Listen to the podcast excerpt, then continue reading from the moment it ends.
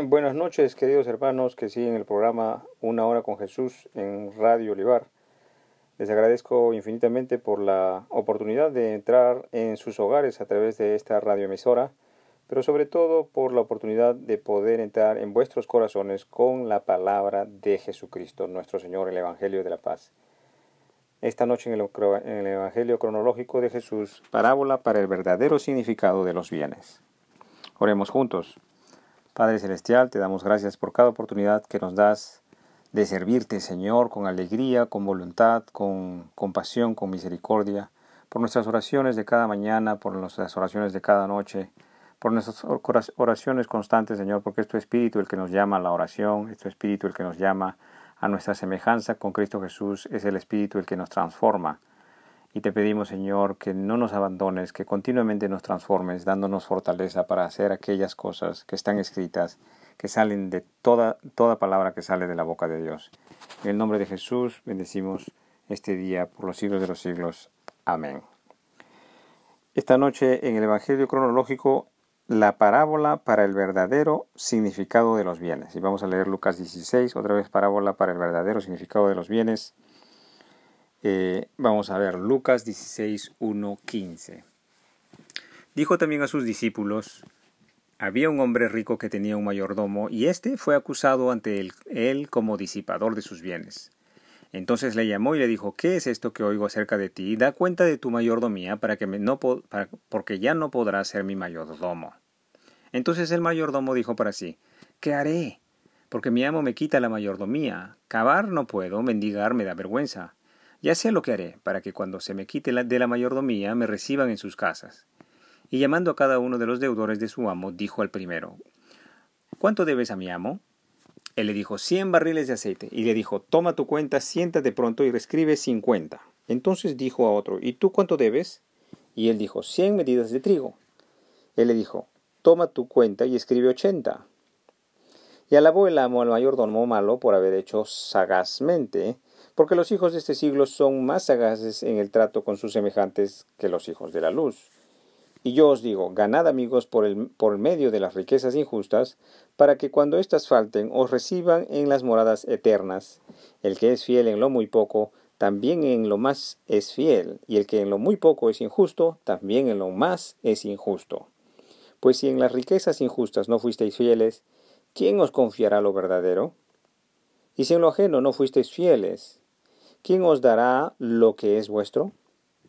Ningún siervo puede servir a dos señores, porque o aborrecerá a uno y amará al otro, o estimará al uno y menospreciará al otro. No podéis servir a Dios y a las riquezas. Y oían también todas estas cosas los fariseos que eran avaros y se burlaban de él. Entonces les dijo, Vosotros sois los que os justificáis a vosotros mismos delante de los hombres, mas Dios conoce vuestros corazones porque lo que los hombres tienen por sublime delante de Dios es abominación. Gloria a ti, Señor Jesús, por tu enseñanza. Y digiramos, digiramos esta palabra, esta enseñanza con detenimiento para nuestra bendición. La Escritura con frecuencia nos dice que Jesús, además de dirigirse a las multitudes en general, como dice en este pasaje, muchas de las enseñanzas del Maestro estaban dirigidas específicamente a los más cercanos seguidores sus discípulos, sus apóstoles. La palabra dice, dijo también a sus discípulos.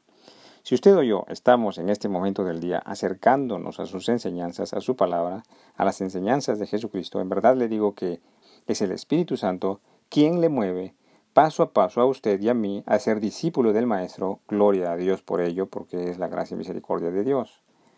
El Maestro enseña, había un hombre rico que tenía un mayordomo y éste fue acusado ante él como disipador de sus bienes. Entonces le llamó y le dijo, ¿qué es esto que oigo acerca de ti? Da cuenta de tu mayordomía porque ya no podrás más ser mi mayordomo. Gloria a ti, Señor Jesús. Ahora, meditemos, el hombre rico es Dios y el mayordomo, pues soy yo, es usted. Como, y si la escritura dice que yo fui acusado como disipador de los bienes de Dios, entonces este el acusador, ¿verdad? Porque dice, eh, ¿Qué, soy, qué, esto, ¿Qué es esto que oigo acerca de ti? O sea, alguien le ha anunciado a este hombre rico de mis faltas, de mi corrupción. Entonces, este acusador es Satanás, porque eso significa Satanás. Satanás es el acusador. Así que este es el segundo personaje dentro de esta parábola. Está el Padre Celestial, está yo, como mayordomo, pero también está el acusador, que es Satanás. Ahora, ¿de qué manera me acusa? ¿Cuál es mi falta para que el acusador, el acusador me acuse? Pues mis ofensas son la vanidad, la lujuria, la codicia. Es mi pecado el que me expone a mí mismo que yo sea acusado. También es mi ignorancia e indiferencia a la palabra de Dios la que me expone a que yo sea acusado delante de Dios. Tenga misericordia del Señor y de usted también, para que usted también sea conocedor de las Escrituras. Da cuenta de tu mayordomía, dice el Padre, porque ya no podrás más ser mayordomo, dice el hombre rico. Ahora, estas palabras del Maestro acerca de la mayordomía no solamente nos deberían dar imagen de los bienes materiales que hemos de administrar y que Dios nos da, sino que esta mayordomía ¿No es también acaso, por ejemplo, el dominio de nuestro cuerpo herencia de Dios? ¿No es el dominio de nuestra voluntad, de nuestros talentos, el uso sano y de los de, santo y noble de cada día de nuestras vidas en el perseverar en ser imagen de Jesucristo? Porque herencia tenemos, lo que somos y lo que hemos sido dados como bienes. Esa es nuestra herencia. Pero ¿qué hacemos con aquella herencia? la administramos realmente bien en ejercicio de su palabra y en expansión del reino de los cielos, en la prédica del Evangelio? La Escritura nos da cuenta de que en algún momento en nuestras vidas tendremos que rendir finalmente cuentas delante del Creador. Pero, pregúntese usted, ¿deberíamos pensar que el rendimiento de cuentas delante del Creador será únicamente después de cruzar el umbral de la muerte? ¿Qué le parece? ¿No deberíamos tener un estilo de vida en que continuamente rindamos cuentas a Dios por cada día de nuestra vida, ya que nuestra vida, eh, ya que nuestra vida persevera en la santidad y en la aplicación de la palabra de Dios. Porque si estuviéramos perseverando, ¿qué cuentas entonces tendríamos que rendir si estamos perseverando en la santidad y en la aplicación de la palabra de Dios? Pero si no lo estuviéramos, quizás tengamos realmente cuentas delante de Dios. Entonces el mayordomo dijo para sí, ¿qué haré? Porque mi amo me quita la, mayordomía. Acabar no puedo mendigar, me da vergüenza, dice el mayordomo. Pues el mayordomo reconoce su corrupción delante del hombre rico, que es algo importante y trascendental en la vida del cristiano. Reconocer nuestra corrupción, nuestro pecado, nuestra falta de aplicación de la palabra de Dios. Ahora, muchos religiosos que asisten con frecuencia y religiosidad a sus eventos de su casa religiosa aún no se han dado realmente cuenta de su mala mayordomía y yo, doy testimonio de esto, que habiendo sido, sido un asiduo asistente de cierta casa religiosa, mis deudas eran grandes, pero yo no me daba cuenta, ni nadie tampoco me lo decía, que el Evangelio es muchísimo más que costumbres y tradiciones. No me daba cuenta que mis, mis enfermedades de joven o en mis accidentes o en mis tropiezos, en mis sufrimientos, estaba siendo yo acusado de mi pecado estaba rindiendo cuentas por mi desconocimiento y aplicación y, y, falta de aplicación de toda palabra que sale de la boca de Dios. Aleluya, gloria a ti Señor Jesús. Ahora veamos el siguiente pasaje bíblico. Dice así. Ya sé lo que haré, dice el mayordomo, para que cuando se me quite el de la mayordomía me reciban en sus casas. Llamando y llamando a cada uno de los deudores de su amo, dijo al primero, ¿cuánto debes a mi amo? Y él le dijo, cien barriles de aceite. Y le dijo entonces, toma tu cuenta, siéntate pronto y escribe cincuenta. Después dijo a otro, ¿y tú, cuánto debes? Y él le dijo, cien medidas de trigo. Y entonces él le dijo, toma tu cuenta y escribe ochenta. Gloria a ti, Señor Jesús, por tu bendita palabra. El mayordomo, no se, el mayordomo se da cuenta de que tiene deudas en contra del padre, pero aquí viene lo interesante. Hermanos, pongan atención, esto es la parte interesante. El mayordomo es alguien que maneja riqueza y propiedades, ¿verdad? Pero no necesariamente maneja o es dueño de otras personas es un mayordomo que maneja propiedades y riqueza, pero no necesariamente personas. Ahora, es interesante meditar que este mayordomo ahora puede reconocer e identificar a otros deudores de su amo. Este mayordomo le es posible reconocer que su prójimo también somos cada uno deudores de la administración de bienes que Dios ha dado, que el Padre ha dado, pues identifica profundamente que todos los bienes que nos da Dios para glorificar y, glorificar y santificar su santo nombre, es usado para nuestra propia satisfacción. Todo lo que Dios nos ha dado, todos nuestros bienes, está siendo usado para satisfacción, para vanidad, y en este sentido tenemos deudas delante de Dios. Que nos perdone Dios. Es así que este mayordomo va donde otros deudores, y meditemos esta pregunta que hace, ¿cuánto debes a mi amo? Dice el mayordomo, a otro deudor, que es un deudor de su mismo nivel, no que él lo maneje. Ahora, ¿qué significa esta pregunta que es el mayordomo? ¿Cuánto debes a mi amo? Y en el ámbito espiritual, en el ámbito espiritual, ¿no será esto el predicar el evangelio de Cristo? ¿Cuánto debes a mi amo? Y nótese que muchos religiosos no conocen cómo hacer cuenta delante de Dios y piensan equivocadamente que están al día en sus cuentas. Y este es el estado de muchos que habiendo sido religiosos, el COVID-19 ha pasado cuenta por muchos. Tenga misericordia el Maestro. Las personas en general no reconocen sus deudas o en todo caso las niegan porque a nadie le es agradable reconocer sus propias deudas y menos delante de Dios. Así que la reacción de las personas, incluso las religiosas, es negar sus deudas, resistirse a ellas, pero la escritura dice que estos deudores dicen, ¿cuánto debes a mi amo? Y él dijo, 100 barriles de aceite. Y entonces el mayordomo le escribe 50, le perdona.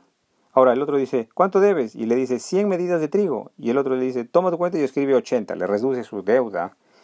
Le reduce su deuda entonces este mayordomo de otros deudores. Ahora fijémonos que estos otros deudores reconocen que tienen como deuda 100 barriles de aceite, otro y el otro 100 medidas de trigo. Ahora, ¿cómo es que estas personas reconocen sus deudas delante de Dios?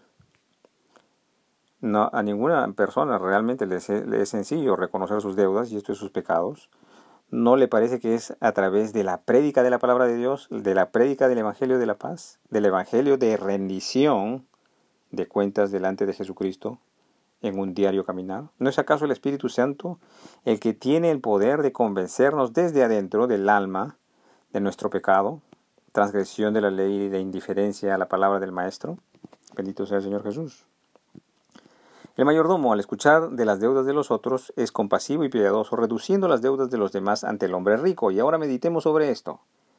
La escritura no nos dice que los otros deudores están, bajo, están bajo el mando de este otro mayordomo. Y sin embargo, este mayordomo reduce, este otro mayordomo reduce las deudas de los otros deudores. ¿Y cómo así? Notemos que si estuviéramos hablando de bienes materiales, esto sonaría algo soberbio para un mayordomo, algo arrogante para un mayordomo, pues ¿con qué autoridad, siendo yo mayordomo y súbdito del dueño, pueda yo reducir y condonar, perdonar las deudas de otros deudores? Sería yo arrogante si estar, estar trabajando sin autorización del hombre rico de estar perdonando deudas de bienes materiales. podría yo estar perjudicando al dueño si perdona deudas materiales a diestra y a siniestra. ¿Y a qué, a qué se refiere este punto que estoy haciendo? Me refiero a que la escritura no se está refiriendo únicamente o necesariamente a deudas de bienes materiales, como parte de la mayordomía y la, la administración de bienes, sino que más ampliamente y precisamente el maestro nos enseña de estas deudas que verdaderamente son críticas, que verdaderamente son letales, deudores de mortandad para los hombres, el pecado y el desconocimiento de la palabra de Dios. Gloria a ti, Señor Jesús. Son realmente estas deudas, la deuda del pecado, la que realmente yo, como mayordomo, puedo reducir y condonar, puedo realmente, sin arrogancia ni soberbia, sino en humildad y en santidad, predicando el Evangelio de Jesucristo para arrepentimiento de los hombres, predicando el Evangelio de la paz, es posible que las deudas de los demás sean reducidos para que se convenzan de pecado y caminen, rechacen el pecado y caminen en camino de santidad. Poniendo un ejemplo concreto, si yo pudiera predicar el Evangelio, mi prójimo deudor sentiría la convicción del pecado que por el poder del Espíritu Santo llega al corazón del hombre. Y este hombre entonces reconocerá de que debe 100 barriles de aceite, o 100 medidas de, trigo, y así este deudor, ya sea trate de reducir sus deudas, ya sea se arrepienta de ciertos pecados, o en el mejor de los casos, arrepentido vendrá delante de Cristo y se verá bendecido en el perdón total de, vuestros, de sus pecados que por derramamiento de la sangre del Maestro ha sido otorgada a todos los que le seguimos perseverantemente. Gloria a ti, Señor. El Maestro dice que el hombre rico alabó al amo, eh, el, alabó al amo al mayordomo malo por haber hecho sagazmente, porque los hijos de este siglo son más sagaces en el trato con sus semejantes que los hijos de la luz, dice el Maestro. El maestro alabó al mayordomo malo, pero nótese que le alaba no en su maldad pasada, no le alaba por su corrupción, sino le alaba, y esta alabanza en términos terrenales, le alaba en su arrepentimiento y en su transformación de corazón y en su verdadero trabajo en favor del reino de los cielos, en reducir las deudas de los otros deudores, en predicar el arrepentimiento en el Evangelio de Cristo. El Maestro nos enseña que los hijos de este siglo son más sagaces en el trato con sus semejantes, en el sentido de que los propósitos superficiales e intrascendentes de este mundo, la sagacidad de los, para los propósitos superficiales e intrascendentes de este mundo. Por ejemplo, en el mundo de las ventas, por ejemplo, los hombres son sagaces y audaces con sus semejantes con el propósito de ventas. Pero ¿qué hay del Evangelio del Salvador? ¿Qué hay de los hijos de la luz para en favor del Evangelio del Salvador? Fijémonos esta sagacidad de los hijos de este siglo en esta expresión. Dice, más gaseosa se consume en el mundo por la sagacidad de los hijos de este siglo que el consumo verdadero de la palabra de Dios, que es para que sea predicado por los hijos de la luz. Y este es el, este es el clamor de nosotros, los hombres de Cristo, que más y más hombres prediquen el Evangelio, prediquen el arrepentimiento de pecados. Muchas gracias por su tiempo. Continuaremos el día de mañana con la segunda parte de, este, de esta charla. Hasta aquí el estudio bíblico del día de hoy. Que el Señor os acompañe en vuestro angosto caminar. En el nombre del Padre, del Hijo de Jesucristo y del Espíritu Santo. Amén.